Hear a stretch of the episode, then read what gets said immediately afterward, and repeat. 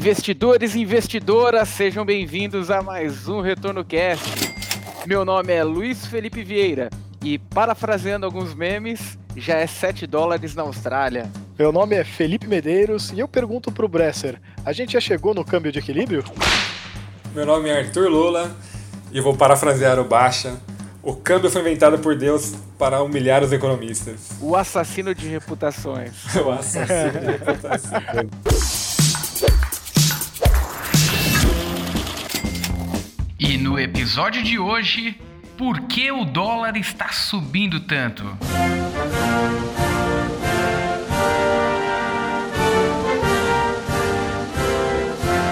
Time is money. Oh, yeah. No primeiro bloco, eu queria que a gente abordasse aí os movimentos de juros e o que tem impactado tanto o dólar, e principalmente em momentos como de crises como esse que a gente está passando, o coronavírus, por que, que o dólar se fortalece né, nesse período? É, essa pergunta é uma pergunta chave, né? Isso, independente de qualquer movimento de taxa de juros aí que a gente tem visto bastante nos últimos dias, nos últimos meses, o próprio aumento de risco, né, uma versão aí planta por conta do coronavírus, aí uma situação muito diferente né, de, do que todo, todos os investidores, todas as pessoas aí estão acostumadas. O que acontece né, quando você tem uma movimentação global, um aumento de risco global tão forte, é justamente os investidores buscarem a segurança, né? o famoso voo para a qualidade. Né? Então, uma forma mais óbvia de fazer isso é sempre buscar o país mais seguro, digamos assim, que é os Estados Unidos. Né? E aí, de certa forma, bastante recursos acabam saindo, não só do Brasil, né? o Brasil a gente acaba ficando bem atento aqui, mas tem vários emergentes passando pela mesma situação né? Então os investidores acabam colocando seus recursos mais nos Estados Unidos, né? Tirando daqui. E aí, um dos movimentos, né? A depreciação da moeda. Isso sem considerar qualquer movimentação de juros. É, eu acho que é natural também uma potência ali, como, como Estados Unidos. Até às vezes a gente brinca, o país que tem dinheiro infinito, né? Então tem uma, uma possibilidade de sair de crises muito mais veloz. Até crises que são provocadas por eles, né? Quando a gente vê lá 2008, né? Poxa, uma, uma crise totalmente diferente, crise financeira, né? Risco de quebra de alguns gigantes ali, até quebraram, né? Lehman Brothers era um gigante ali, mais de 100 anos. Aí a gente vê que o dinheiro no mundo correndo para o próprio Estados Unidos. Eles foram os que criaram a crise e o mundo acreditava que eles seriam os mais velozes ali para resolver, né? Exatamente. É, e o pior é que a gente também não se ajuda, né? Porque não basta o mundo todo estar tá com mais risco e o dinheiro ir embora para os Estados Unidos por si só. A gente tem que aumentar o nosso próprio risco aqui no Brasil com politicagens, é, besteira que os caras falam por aí, com o Congresso não aprovando coisa que tem que aprovar, aprovando o que não deveria aprovar. Então a gente faz a lição de casa para piorar aqui também, né? É, não Mas, perde a oportunidade.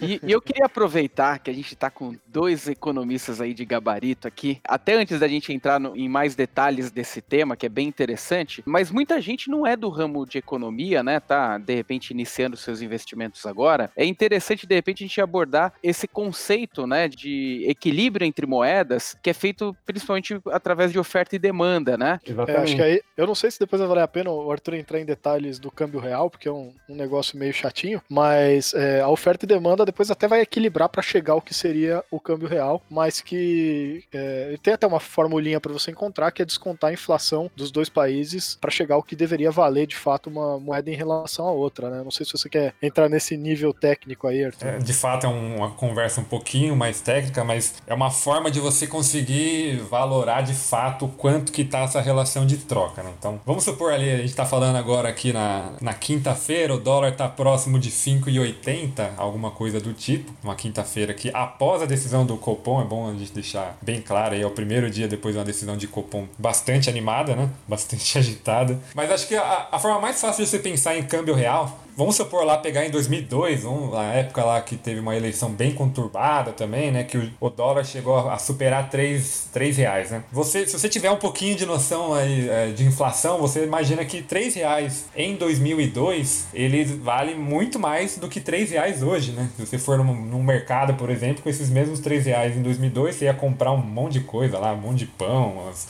ia tá bem... Seu poder de compra ia ser muito maior né, do que você chegar com uns 3 reais hoje, né? E aí, é justamente essa a ideia, né? Então, a inflação ela faz uma, um movimento de depreciação da moeda, né? Ela vai corroendo a moeda. E quando você está falando de taxa de câmbio, você tem que considerar não só a sua inflação, mas a inflação do outro país, né? Tem essa relação entre as duas inflações, e também o, o seu dinheiro quando vira dólar, né? E você está consumindo, por exemplo, produtos americanos, ele também é corroído pela inflação lá dos Estados Unidos. No geral, a forma mais correta, mais correta do que isso ainda, é você considerar uma cesta de moedas, né? Porque não tem só os Estados Unidos no mundo, o dólar é uma moeda global aí, e principalmente o Brasil negocia só com. Aliás, os Estados Unidos nem é o maior cliente do Brasil, né? Se a gente for pensar em parceria comercial, né? Então, ou mais correto aí seria a gente considerar a inflação de vários países, né? O que a gente chama de cesta de moedas. E só para vocês terem noção, se a gente fazer essa correção monetária aí, né, de levar a inflação ah, de vários países na conta e, e fazer o que seria o preço do dólar de verdade, o patamar que a gente está hoje, né, 5,80, não sei exatamente qual patamar que vocês vão, vão ver quando estiverem escutando o nosso podcast, mas em 2002 o que seria equivalente a próximo de 7, é, 7,80 dólar, né? Então, vocês terem noção como na, lá atrás, lá, né, mais de quase 20 anos atrás, o dólar já chegou num patamar muito maior do que hoje, né? É claro, isso não quer dizer que hoje tá bom do jeito que tá e tá tudo fácil, né? Não é bem por aí. Quando a gente fala de poder de compra, principalmente, né, Arthur? Agora, imagina o seguinte: tem uma pessoa que nunca teve proximidade aí com economia, né? Tá começando a investir seu dinheiro. Imagina ela vendo, poxa, o, o dólar subindo desse jeito, não tem uma forma do nosso país se proteger com relação a isso? O que é visto até, acho que é, até parte da história já mostra que não é o ideal se proteger contra isso, né? Deixar realmente flutuante, né? Mas só para ter uma ideia de forma mais simples, eu sei que a questão ela não é simples, né? Eu não sei se tem um beabá inicial para falar da relação de dólar, para as pessoas entenderem que não é tão simples o, um país simplesmente ir lá e determinar um preço de moeda, né? Como você disse aí, né? O câmbio acaba sendo flutuante. Não, a gente não consegue cravar ali, ó, ah, vai ser 5,80, vai ser 3 reais por dólar durante tanto tempo. A gente não tem essa flexibilidade, né? E é importante importante que a gente não tenha, até para conseguir os preços da economia se ajustarem, a relação da, do Brasil com o mundo, né? O dólar, de certa forma, ele, ele também está representando o risco que o país tem e, e, não é tão simples assim. A grande preocupação, né? Por que, que a gente fica tão impressionado né, com o dólar subindo, né? O que, que, que, que isso anima tanto? Acaba surgindo bastante no noticiário e tudo mais. São dois pontos, né? Primeiro, tem o lado das empresas, né? Poxa, tem que ter uma previsibilidade num preço importante para várias empresas aí que, seja ela exportadora, seja ela importadora, isso pode impactar, né? Na,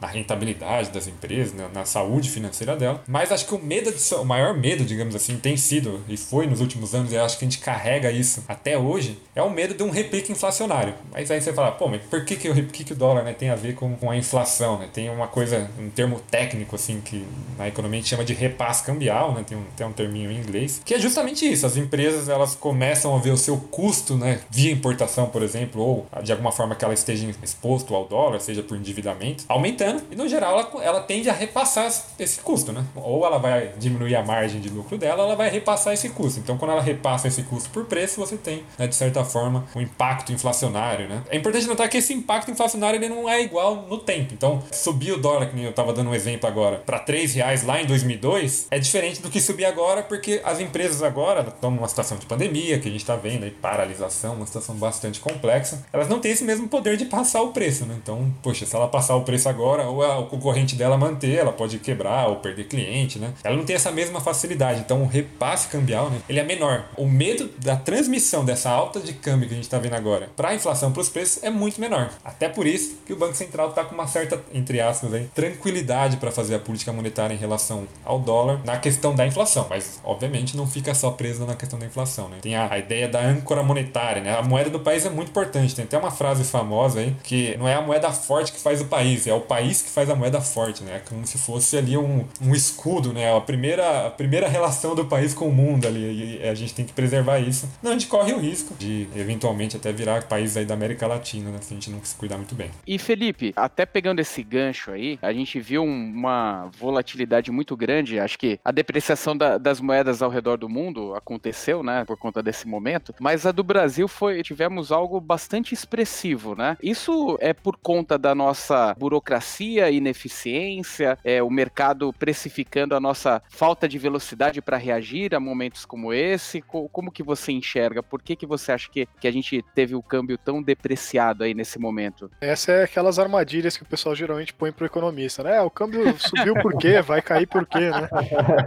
É, mas assim, as hipóteses que eu tenho é que justamente, e é bem estranho isso, né? O Brasil tá indo pior do que outros emergentes, inclusive Argentina, né? Como é que o nosso câmbio tá desvalorizando Exatamente. em relação ao peso argentino, né? É muito estranho. Exato. Mas eu acho que, em geral, o mercado avalia mesmo que o Brasil tem umas fragilidades muito importantes e por isso que aumenta o nosso risco e nosso dinheiro vale cada vez menos, né? Além da, das instabilidades políticas que continuam, né? Apesar de ter tido que ela teve o impeachment, teve a épocazinha do Temer e depois teve a eleição, então teoricamente era para ter, ainda mais começo de governo, né? Era para ter maior apoio político, popularidade do presidente, aprovar coisas e tal. Virou tudo de ponta cabeça esse ano, né? Então a gente tem de novo problema de instabilidade política. E acho que o Brasil tem um problema bem diferente do resto do mundo, principalmente dos emergentes, né? A gente tem uma dívida já muito alta pro tamanho do país que a gente é, pro nível de riqueza que a gente tem, né? A gente é um país emergente com uma dívida pública agora depois do corona que vai beirar ali os 90, 100% do PIB, enquanto outros países emergentes, a média, se eu não me engano, é 50% do PIB. Então, assim, a gente vai ter um impacto forte de um corona, que a gente já tá vendo aí, e talvez a gente não vai ter as ferramentas necessárias, porque a gente já tá no limite do nosso orçamento e de dívida dívida crescendo rápido pra caramba, e a gente mal saiu de uma crise, já vai entrar numa próxima, e talvez a gente não, não vai ter a mesma força de reação do que outras economias vão ter. Então, no final, eu acho que o que está sendo colocado em jogo aí e o mercado está levando em consideração é essa questão do risco mesmo, que o Brasil é um país bem mais frágil, mesmo do que outras economias emergentes, né? E, e Arthur, e, e você enxerga também por esse prisma, porque fica claro que de alguma forma a gente teve um, um, um, um, impacto na nossa moeda aí muito grande, né? Como o Felipe próprio falou, do, é, frente a outros emergentes como a própria Argentina, que até pouco tempo atrás estava com, com o governo totalmente incerto, algo totalmente é, é fora do, do,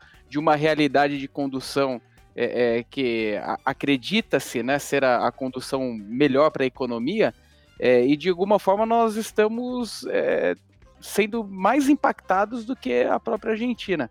É, você enxerga isso também? O mercado de alguma forma precificando é, que não teremos esse, é, é velocidade para combater esse tipo de, de, de, questão? Eu acho que o, o Felipe colocou muito bem, né? Tem as particularidades nossas aí, principalmente políticas, né? E o grande ponto é que o Brasil também, dos emergentes, é sempre um país de destaque, né? Principalmente os países dos BRICS, né? Que tem um fluxo de capital para investimento muito alto, né? Em relação aos demais emergentes, né? Então, a própria Argentina, por que, que não teve tanta desvalorização de lá? Por que, que não teve tanto investimento saindo de lá como saiu no Brasil? Justamente justamente porque também não tinha tanto investimento indo para lá comparativamente ao Brasil, né? Então tem uma, uma ideia também que o Brasil, ele, principalmente mais recentemente, né? Em 2019 a gente teve um bull market aqui, uma, uma situação bem melhor no Brasil, teve os investidores aqui ficaram bem mais animados, né? Apesar de no final do ano passado a gente já ter começado a enxergar é, saídas de investidores, né? Saídas de investidores principalmente estrangeiros do país e a gente tem visto também bastante brasileiros, né? Investidores brasileiros saindo. Comparativamente a outros países, a gente também tem problemas aí é, relacionados a preços de commodities, né? O Brasil ele tem uma, uma relação aí bastante forte, né, com os preços de commodities e o petróleo é muito mais impactado aqui o Brasil do que a Argentina, por exemplo, né? E o petróleo foi a commodity que mais sofreu aí nos últimos dias, pois a gente viu um contrato ali sendo negociado a, a, a preço negativo ali, na verdade, né? Os, os caras pagando para se livrar do contrato de, um, de, uma commodity que o Brasil depende tanto ali, né, para negociar. Então você já vê o risco que o país tem, né? Um país que exporta commodity, mas comparativamente a países da, da, da América Latina, o Brasil é um país que sempre está no radar, né? Ele vai continuar no radar. E tem uma coisa interessante, assim, que eu acho que vale a pena a gente falar. Tem um limite para o dólar atingir? Tem um número mágico? Ah, ele não pode passar de 10. Esse número não existe, não, não existe esse limite. Mas o mercado também, de certa forma, ele meio que se. É, é como se fosse um, um centro de uma massa ali que atrai movimentos né, ou, ou repele. Então, quanto mais alto o dólar for em relação à moeda brasileira, você tem que pensar também que mais atrativo pode ficar os ativos brasileiros, pensando do ponto de vista do investidor. Né? Então, você imagina lá o o americano olhando a moeda dele ali em relação ao brasileiro subindo pra caramba. Ele vê algumas empresas boas. Poxa, o Brasil tem boas empresas na nossa bolsa, né? Não é, não é uma várzea aqui, né? A gente tem boas empresas, tem bons fundamentos. Mesmo que, pro, que o, o fundamento da empresa não tenha mudado no curto prazo, o preço dela caiu muito em relação à moeda do que ele tem, né? E ele, poxa, pode ficar interessante. Então, se, se o preço, vamos supor, num cenário absurdo, o dólar vai para 10 reais, 10 reais o dólar, fica muito absurdamente barato. Então, provavelmente vai ter um fluxo de investimentos para cá. E quando tem esse fluxo de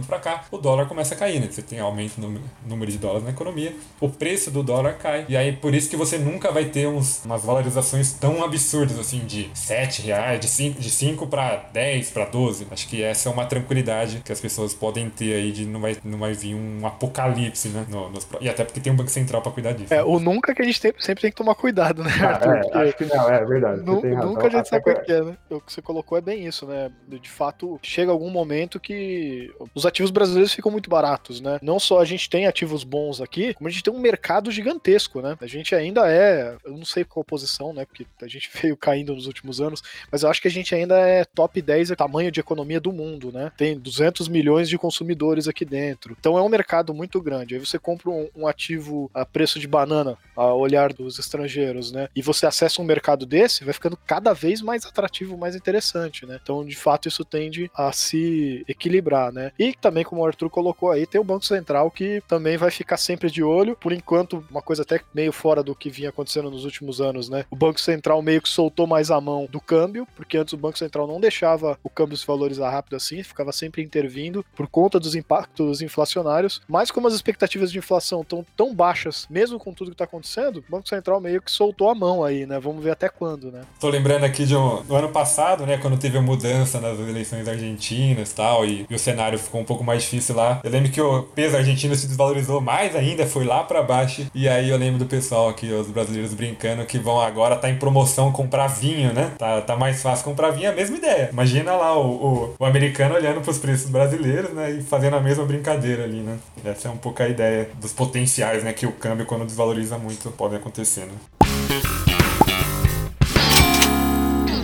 Aproveitando, inclusive, esse tema, que eu acho que é um, é um tema que envolve também bastante bizarrice, eu vou chamar o Jonatas, ele que é o cara da produção, que ele gosta de coisas bem bizarras, né? Imagina quando o assunto é dólar, cara. Eu quero ouvir aí que história que você tem pra gente, Jonathan, que bizarrice você encontrou pra gente aí quando o assunto é dólar. Fala, Luiz. Trago bizarrices para o vosso deleite, cara. Vamos ver qual é o de hoje. Eu queria fazer uma pergunta pro ouvinte, né? Se você, ouvinte, tivesse 43 dólares e 45 cents, o que, que você faria? Você investiria no dólar futuro, que é uma commodity, né? que é um ativo negociado em bolsa de valores, ou você compraria esses três itens bizarros que estão à venda no site eBay. E eu vou listar eles aqui, hum. Luiz, só para vocês verem a criatividade do povo, né? O primeiro item é um pote de pum. em dólar, né? Isso, cara. Em dólar. É um peido engarrafado. Ou seja, se você quiser experimentar diferentes odores, você pode adquirir o pote por 27 dólares e 52 cents. Olha que barganha. Tá ficando caro o peido, então, hein? Tá caro. Esse deve ter comido picanha, Arthur. É, mas é o peido de quem, né? Vai saber. Né? Exato. É, então. O segundo item também é bizarro, que é a mão da sobrinha em casamento. Caramba. O melhor caso é, é, que a prometida ela nem sabe que a mão dela tá sendo leiloada, né? Imagine quando ela descobrir. a famosa surpresa, né? É o Dot. É, é o Dot. Uma mulher chamada Tia Diane colocou a sua sobrinha para leilão a partir de 9 dólares e 99 cents. Olha aí. E chegou a quanto? Caramba, hein? Esse é o inicial. Esse é inicial. Esse é o inicial. O Essa é verdadeira... não começou. Não começou. Essa é a verdadeira pessoa que não vale nada, hein? não vale nada, 9 dólares. Ah, apesar que em dólar, cara, agora ela tá valendo mais, né? For aqui no Brasil. É, no Brasil. É, é. Nossa em senhora. Dólar, em dólar já dá para comprar bastante coisa aqui. Proposta milionária. E o terceiro item, acho que resolve até o problema daquelas mulheres lá que estavam brigando por papel higiênico, que é o papel higiênico do Barack Obama Yes, we can. pois é, agora você pode se limpar sem deixar a democracia de lado, né? Meu Deus do céu. Não, Dólar abre muita porta mesmo. É, se você quiser, se você é simpatizante, né, ou um, um americano eleitor, você pode comprar o rolo que tem o rosto do Barack Obama por 5 dólares e 94 cents. Meu Deus do céu. o rosto do Barack Obama. Isso, em cada folhinha tem o rosto dele, cara. Então, né? Eu fico até na dúvida se isso é pro cara que é fã ou pra- se é pro cara que odeia ele, né? Pois é, se você não gosta do presidente, também tem essa, essa ideia aí, né? Você pode se limpar com ele e ser uma simbologia do seu desapreço. Meu Deus. Se, se- essa moda pega por Eu aqui. fico- Eu fico imaginando o, o, o cara que, que teve a, a capacidade de colocar à venda é, o, o rolo com a cara do Barack Obama. Eu acho a, a- a mulher que, que colocou a mão da sobrinha ali à, à venda. Acho até, até menos bizarro, deve ser uma tia maluca. Agora, a- o peido en- engarrafado. é- Não, eu que- quero saber. Cara, eu acho que é, é mais estranho quem compra, né? Eu conheço gente que pode ser fábrica disso, hein? É, estranho os dois. É aquela frase lá, né? Se sai o esperto e o, o idiota no mesmo dia se encontram, né? Tem negócio. Faz negócio. É verdade.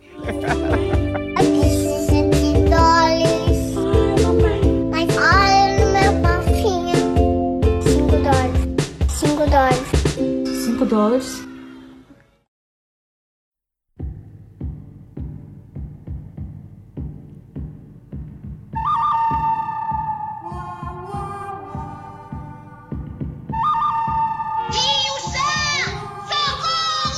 E depois do peido engarrafado da senhora que colocou a mão da filha, da sobrinha, na verdade, à venda, a leilão, e o papel higiênico do Barack Obama, vamos para assunto sério. Quais impactos dessa alta do dólar para os investidores aqui no Brasil? É, quem perde com isso? Quem ganha com isso? Acho um, um tema extremamente importante para a gente abordar aqui. Eu acho que, inclusive, boa parte de quem está nos ouvindo tem exatamente essa pergunta, né? Quais impactos aí para as minhas economias? O que, que eu acumulei até agora? Posso ter mais impactos lá na frente? Como que eu me protejo em relação a isso? É, o quem ganha e quem perde, geralmente, em termos assim de, de negócios, é, fica um pouco mais fácil de enxergar, né? Porque quem ganha com um dólar mais alto, né, com o nosso dinheiro menos valorizado, são os exportadores, né?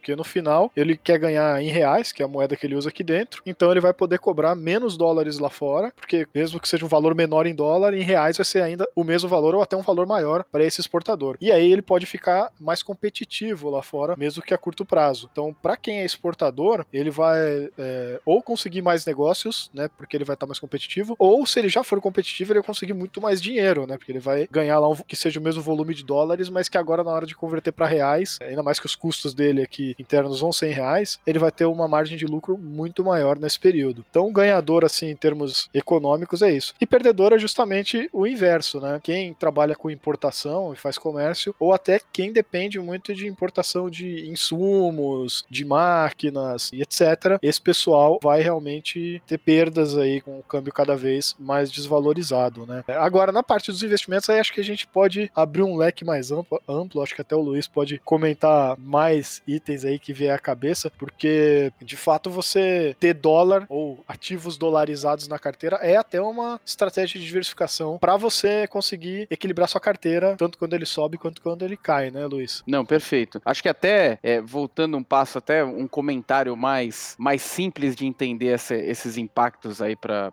as pessoas, é imaginar quem tinha uma viagem programada para os Estados Unidos. Falando, poxa, tô pensando em, em- em tirar um- umas férias aí final do ano. Primeiro que o Covid mesmo já está Já dificultando impediu, isso, né? já, né? já tá impedindo isso. Mas é, eu tenho uma viagem para fazer. O que lá atrás eu comprava com cada dólar me custaria R$ 3,80, R$ reais, R$ reais e 20. Hoje o cenário ele é totalmente diferente, né? Um dólar com uma alta expressiva como, como a gente teve, é realmente tá inviabilizando diversas viagens, né, de pessoas que haviam programado. Então imagina o cara que é, que é importador de insumos, né, o cara que importa material de tecnologia, importa alguma, alguma máquina, algum maquinário, de uma hora para outra esse maquinário custando é, 30, 40, 50% mais caro do que ele havia previsto. Aí entra a questão do, do das proteções e estratégias de investimento, né? Porque é, no meu ponto de vista, eu acho que é, no ponto de já, vista né? de, de grande parte das pessoas que, que, que trabalham é, com a parte técnica, né, de, de investimentos, o dólar ele serve principalmente numa ponta para você fazer hedge de operação, para você proteger a sua opera- operação. Ou seja, eu quero fazer uma viagem daqui é, um ano e meio. Eu tenho esse dinheiro agora, então eu protejo esse dinheiro para que eu garanta que essa viagem aconteça de fato daqui um ano e meio. É a mesma coisa o importador. Esse importador ele quer trazer um maquinário a custo X. Então ele protege esse dinheiro, né? Ele gera uma proteção para esse dinheiro aqui, para que daqui um ano, um ano e meio, quando ele for de fato adquirir esse, maquinário, ele tenha condições de adquirir esse maquinário e não sofra com as oscilações cambiais. Esse é o primeiro ponto, o mecanismo de proteção do dólar. E o segundo ponto do dólar é que o dólar ele tem uma, uma correlação, inclusive negativa, em relação ao nosso, à nossa bolsa, ao Ibovespa. Ou seja, olhando em um contexto mais simples, né, para a gente visualizar isso, o Ibovespa sobe, a tendência do dólar é cair. O dólar sobe, a tendência do Ibovespa é cair. Eu digo tendência porque não é sempre que isso acontece, mas é uma tendência quando a gente olha histórico. Então o dólar ele é um bom balizador para a gente equilibrar a volatilidade e balizar ativos na carteira. Por isso que a gente sempre fala, sempre discute aqui a questão da diversificação e é importante diversificar em ativos internacionais, ativos dolarizados, que eles fazem um balizamento de carteira para que em momentos como esse os ativos não estejam totalmente expostos, né? Imagina a gente tendo um, ativos totalmente expostos a uma economia X e de repente essa economia de uma hora para outra vira o que virou a Venezuela. O que acontece com um investidor que tem dinheiro nesse tipo de estratégia e está totalmente alocado naquela situação sob um único guarda-chuva, né, de gestão que, que obedece a um- uma gestão eh, econômica, política de um, de um ambiente local, né? Então, por isso que é bastante importante a gente, até um tema que, que, que tem se falado bastante, é o tamanho da nossa economia frente a, a- a- outras economias, né? A gente, a nossa bolsa vale é, metade do que vale a Apple na bolsa norte-americana. Então, é, é, quer dizer, se a gente não pensar em diversificar esses ativos, né, em acessar essas situações, ativos diferentes, descorrelacionados, de fato a gente pode estar enfrentando riscos muito maiores para nossa carteira. É por isso que eu vejo o dólar como um balizador muito mais da carteira, o dólar para gerar uma tranquilidade para o investidor, para gerar uma, um equilíbrio de volatilidade e também para gerar proteções, né? Principalmente para quem quer se comprometer a alguma dívida futura em dólar. Acho que foi perfeita a colocação, Luiz, aí, sobre a diversificação, né? A importância de você diversificar a sua carteira entre classes de ativos, né? Então, se você é um investidor, por exemplo, que tem uma parcela de renda variável, né? Como o Luiz colocou muito bem, aí o dólar acaba tendo um pouco de movimento contrário à bolsa, né? Até o pessoal brinca quando você tá vendido Brasil, tá short Brasil, né? Você tá comprado em dólar, né? Se você tá, entre aspas, aí apostando contra o Brasil. Mas é, fora isso, é importante, né? Considerar colocar o efeito, né? De variações da moeda na sua carteira também como forma de, como o Luiz muito bem colocou, balancear, né? Acho que o Luiz também, ele tinha, ele, ele fez uma live recente com o estrategista-chefe da XP, o Fernando, foi uma, uma live muito boa, recomendo aí vocês acompanharem no canal do Mais Retorno, no canal do YouTube. E, e como o Luiz tinha colocado nessa live também muito, de uma forma muito inteligente, o dólar em si, ele não gera, não é uma fonte necessariamente de riqueza, né? De você gerar ganhos, né? Ele não, não é uma empresa que gera dividendos, não é uma empresa que vai é, gerar retornos, né? No longo prazo. Então, é, ele tem uma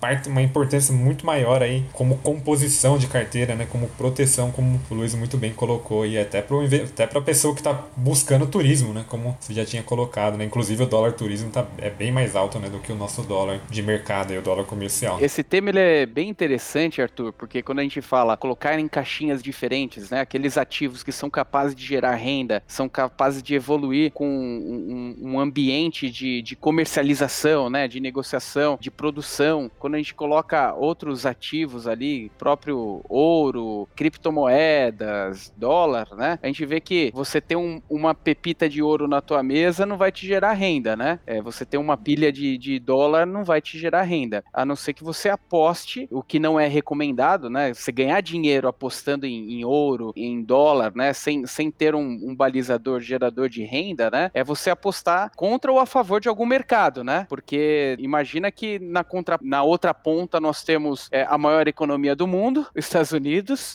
o, responsável por, por gerar a, as transações comerciais mundiais, o dólar ele é, ele é uma moeda mundial, e nessa ponta aqui do ringue nós temos o real, né? para combater, para brigar. Então, de fato, é, é uma briga desleal, mas não significa que em alguns momentos a gente também não possa a, apreciar a nossa moeda em relação a, ao, ao, dólar. Então, quem apostar que essa briga ela sempre vai ser vencida pelo, pelo, pelo dólar e não pelo real, pode muitas vezes quebrar a cara, né? Já diria o Manteiga, né? vai que não, vai que o Manteiga quando foi? Você lembra, Arthur? Foi 2010? 13, não. 13? 13, será? Nossa, pode ser. Foi, pode foi ser, por aí, 2000, entre 2012, 13, 10 10, não sei, né? É. Nessa época aí que o dólar acho que tava na época perto de 3 reais, sei lá, 2,80, sei lá. E aí o pessoal já tava dizendo que, olha, o dólar vai subir, vai não sei o que, mercado começando a apostar. E aí ele soltou a famosa frase: vai quebrar a cara quem apostar contra o real, né? E aí, desde lá, né, o dólar aqui já tá chegando hoje na gravação a quase 6 reais, então a gente já sabe por que, que é uma piada pronta, né? Mas é bem isso que o Luiz falou mesmo, né? Essa é até uma crítica que eu faço bastante, é, tratando aqui não só de dólar, mas a moeda moedas em geral, mas principalmente a criptomoedas, porque o jeito que o pessoal começou a vender criptomoedas há um tempo atrás é como se fosse um ativo que se valoriza para sempre. O Bitcoin, principalmente. Ah, não, estou investindo em Bitcoin. Acho até falar investir em moeda uma coisa estranha, né? Moeda, para mim, não é um investimento que nem o Luiz colocou que gera valor, dividendos, que cresce. A moeda é um, é um instrumento de hedge, é praticamente uma commodity, né? Não quer dizer que ela vai se valorizar para sempre. E a mesma coisa para criptomoedas. Não quer dizer que porque o Bitcoin subiu antes, ele vai continuar subindo para sempre e tudo mais. Especialmente quando o pessoal assume que, né, quem era entusiasta desse negócio, que vai virar a moeda, a referência do mundo e tal, e tudo vai ser negociado em criptomoeda, por exemplo, o Bitcoin. Se você tem uma moeda que só se valoriza, ela é uma, uma moeda que não faz sentido pro capitalismo. Por quê? Porque se você tem uma moeda que ela cada vez, só delas, você sentar em cima dela, ela vai te comprar cada vez mais bens, porque ela tá se valorizando, então não faz sentido você produzir nada, é só você sentar em cima da moeda. É só continuar sentado, né? Não tem sentido é, nenhum. Você senta em cima do dinheiro lá e ele vai te deixando cada vez mais rico sem você fazer nada. Por que, que uma empresa vai querer aumentar a produção dela? Por que, que qualquer pessoa vai querer trabalhar? Não faz sentido, né? A economia não funciona. Então, é, é essa lógica serve para o dólar, serve para o real, serve para criptomoeda. Ela não, não é um tipo de ativo que você compra pensando como algo que vai se valorizar para sempre. É um ativo para você diversificar, descorrelacionar, balancear a sua carteira, né? Perfeito. É, e, e, e, uma balança mesmo. Né? É, e quando a gente vê a essência, por que, que a moeda foi criada, né? Pra gente não trocar arroz por feijão, milho por soja, né? O escambo em si, a moeda tá ali para trazer esse equilíbrio. Eu não precisar produzir metade de um bem para comprar outro, né? E por aí vai. Eu tenho, tenho um porco, vou, vou vender um porco por 800 sacas de. Não, a moeda ela tá ali exatamente para gerar equilíbrio, né? Comerciais, para gerar mais fluidez, para gerar mais liquidez no mercado, né? Por essência, a moeda ela não serve como, como garantidor de renda, né? Então, isso é, é, bastante importante na hora de fazer o investimento, porque eu já peguei muita gente falando: ah, é um momento de eu entrar no dólar, de eu comprar o dólar. Primeiro, que é, é o assassino de reputações, né? Ninguém sabe ao certo. E segundo, porque esse não é um movimento que se deve ser feito para dólar, para ter dólar na carteira, para você consumir dólar. Esse não é o movimento. O movimento é exatamente um movimento muito mais pensado na, na questão da proteção, redução de volatilidade da tua carteira, que não deixa de ser uma proteção. Quando você faz um contraponto, um, um balanceamento para que a sua carteira não esteja totalmente exposta a ativos nacionais, né? Então, pensar em moedas, pensar em até um, o ouro ali como mais como um balizador de carteira do que como um ganho de capital é a melhor forma de você trabalhar esse tipo de investimento, esse tipo de ativo. Isso, e, e voltando, na verdade, a, a pergunta aí que gerou toda essa discussão tão produtiva, aliás, é uma boa explicação que você deu para a moeda, e a moeda é, é meio de troca, né? Acho que tem até. Os economistas acabam aprendendo na faculdade lá que a, a moeda ela tem três funções, né? Que é o meio de troca, é a unidade de conta, né? Então precisa saber ó, quantificar, né? O quantos, quantas cabras você vai trocar por, por quantas moedas e a própria reserva de valor, né? Que o seu dinheiro ele continue tendo poder de compra ao longo do tempo. Mas é, seguindo aí nessa toada, a, quem que ganha, né, quem que perde, a gente tem que lembrar que tem antigamente era bem mais difícil, né, e acho que os investidores mais antigos tinham bem mais dificuldade de se, de se expor a, ao dólar, né, e hoje a gente tem bem mais ativos na nossa economia aí na, na no mercado financeiro para você conseguir se expor até indiretamente a ele, né, sem ter que comprar dólar ali, seja na, na no meio físico ou comprando eletronicamente, mas por exemplo, você tem fundos, né, que tem boa participação participação de, investi de investimentos estrangeiros, né, de, que faz, faz bastante alocação em investimentos estrangeiros, fundos que também investem em moedas, né, e, a pró e próprios fundos passivos, aí, as ETFs, né, a gente tem uma ETF bastante famosa na, na Bolsa Brasileira, o IVVB11, que é da BlackRock, lá ele investe numa, num fundo que replica o S&P, né, que é a Bolsa Americana, uma das principais bolsas americanas, e, lá, e essa bolsa é bem dominada aí por ativos, por empresas bem grandes, empresas bem consolidadas nos Estados Unidos, empresas de de tecnologia, né? E esse mesmo ativo, né, esse que investe na que replica a bolsa americana, ele também sofre influência do dólar. Então, por mais que você não esteja investindo no dólar ou colocando na sua carteira, na verdade, o dólar, né, como forma de proteção, como forma de equilíbrio na sua carteira, quando você investe nesses ativos que sentem influência, e o IVVB é só um exemplo, você consegue diversificar ainda mais sua carteira. Hoje a gente tem muito mais acesso, né, a esses investimentos do que, poxa, do que antes de eu nascer, por exemplo, né? É, isso é muito bom mesmo, né? O Arthur inclusive escreveu uma newsletter ali no nessa semana, que inclusive quem não tá inscrito, tá inscrito só no podcast, não tá inscrito nas newsletters ali do Mais Retorno, tá perdendo muito conteúdo ali, exclusivo de primeira, como esse aí que o Arthur fez essa semana, comparando ali o desempenho do IVVB 11 com o Ibovespa, desde 2014, se eu não me engano, né, Arthur? Como, é, embora os, ambos se valorizaram nesse período, né, mas depois do coronavírus, o Ibov tomou um, um tombo e até hoje não recuperou, né, até hoje, né, faz, agora a gente tá gravando, faz dois meses dois, três meses começou a crise, né? Mas ainda não se recuperou, tá longe disso, enquanto o IVVB tomou um tombo também, mas já recuperou e já tá, já superou o topo que tinha antes do corona, né? Por quê? Porque apesar do, de ter caído o S&P 500, a gente aqui teve desvalorização cambial, né? O dólar se valorizou muito em relação ao real. Então, pra gente aqui, essa valorização compensou o prejuízo e ainda, como lá subiu o mercado também, enfim. Você tendo esse tipo de diversificação, estaria sofrendo muito menos na crise, mesmo investindo em ações,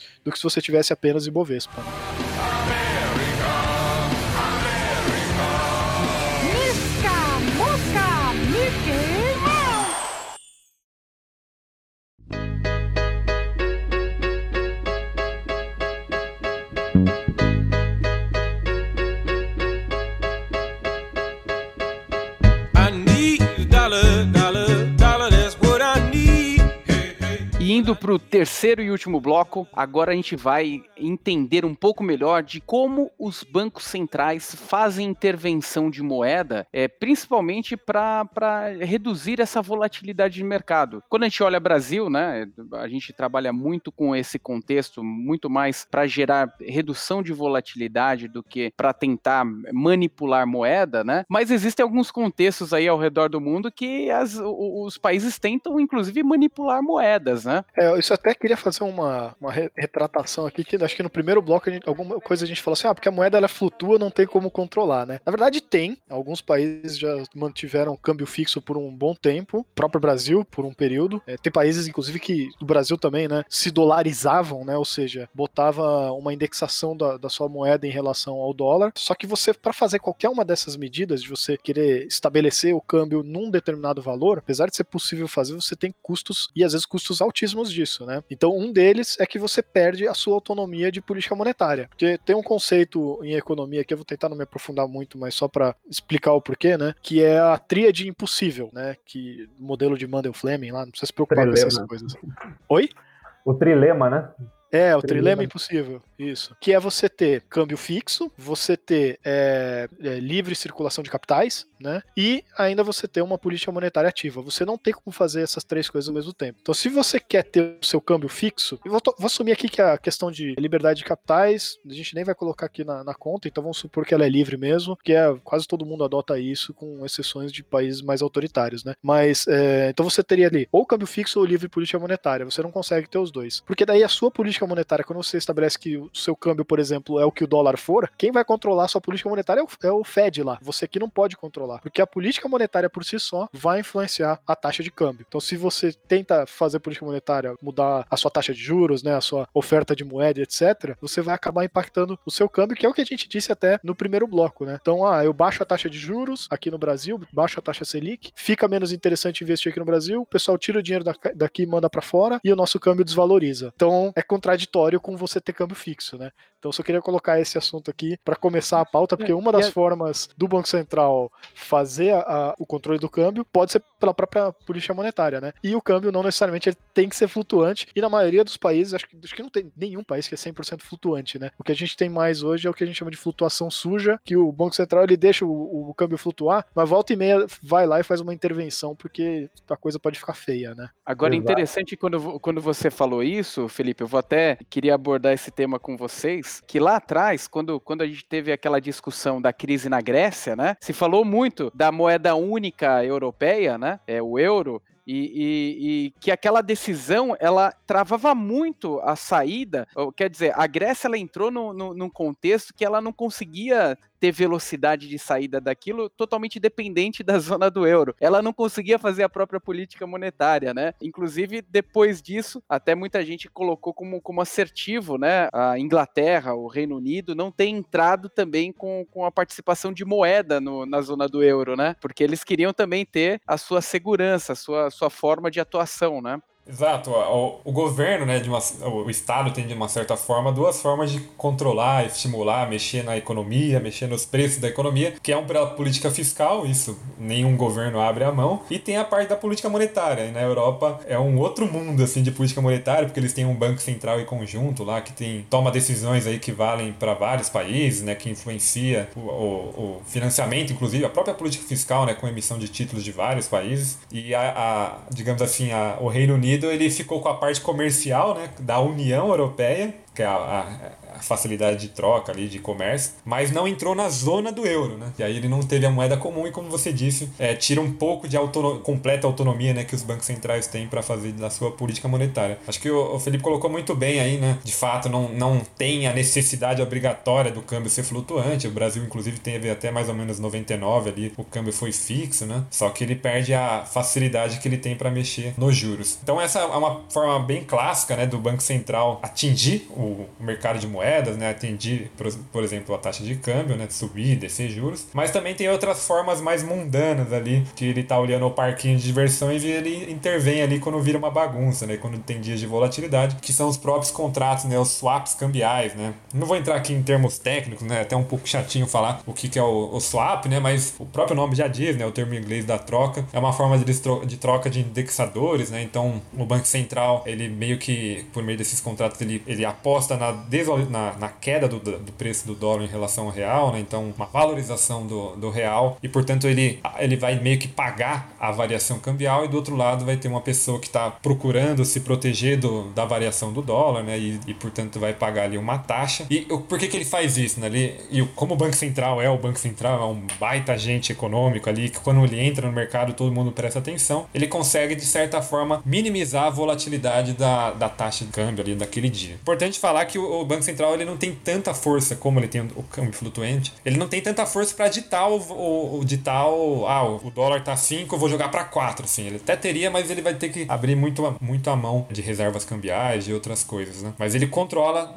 as volatilidades de curto prazo por meio dessas operações chamadas swap cambiais, sendo que essas operações podem inclusive dar prejuízo para o banco, a gente já viu isso nos últimos anos aí. O Banco Central ele entra tentando controlar, fazendo esses swaps, aí ele tem que pagar a variação cambial e como o dólar veio subir nos últimos anos, ele acaba tendo um prejuízo, né? Inclusive tem que emitir dívida para poder pagar, para poder financiar esse prejuízo. Mas por outro lado, como o dólar está subindo, né? a gente tem reserva cambial, meio que abate um pouco também esse valor das perdas. Esse é um ponto bem importante que você tocou, Arthur, que controle cambial, via flutuação suja, via câmbio fixo, qualquer que seja, não vem de graça, né? Tudo tem custos. Então tem algumas vertentes aí econômicas que diz que a gente tem que determinar um câmbio X e perseguir esse câmbio, ponto e tal. E é uma escolha, né? É uma escolha estratégica, mas isso não vem de graça, né? Então, assim, no final você tem que avaliar o que, você considera que vale mais a pena, e o Banco Central faz essa, essa avaliação constantemente, né? Pô, vale a pena eu ter um custo de lançar um swap lá e perder dinheiro por um tempo, e é um volume insano de dinheiro, né? Eu lembro que teve ano que acho que foi quase 100 bilhões de prejuízo, não me lembro certo agora o número, mas eram uns prejuízos gigantescos para você manter o, o dólar numa cotação ali que você quer, o mais estável e tal. E assim, o Banco Central faz a avaliação, pô, eu vou ter um custo, custo de não sei quantos bilhões de prejuízo numa operação dessa, para quê? Qual que é o retorno que eu vou ter? Então, por exemplo, num determinado momento que foi feito isso, pode ser porque ah, o dólar ia subir muito, a gente já tava com a inflação alta, e se eu soltasse o dólar para subir ainda mais, aí a coisa ia perder a mão, a gente ia voltar a ter hiperinflação. Então aí ele coloca na balança, pô, então vale a pena eu gastar esses bilhões aqui para não ter hiperinflação de novo, né? Mas assim, não é festa. Ah, eu quero dólar tanto e vou fazer. Tudo tem custo, né? Tudo tem custo, né? Você vai, você tá interferindo no preço da economia, né? É uma regra de bolsa aí que vocês podem ter sempre quando o Estado, né, algum, algum agente público tá interferindo no preço, é, não é mágica, né? Isso tende a estourar, né? Tende a refletir em algum lugar e o, e o dólar é um preço da economia como qualquer outro. E até o, o Felipe colocou aí, né? Tem vertentes aí que são bem fascinadas pelo, pelo dólar,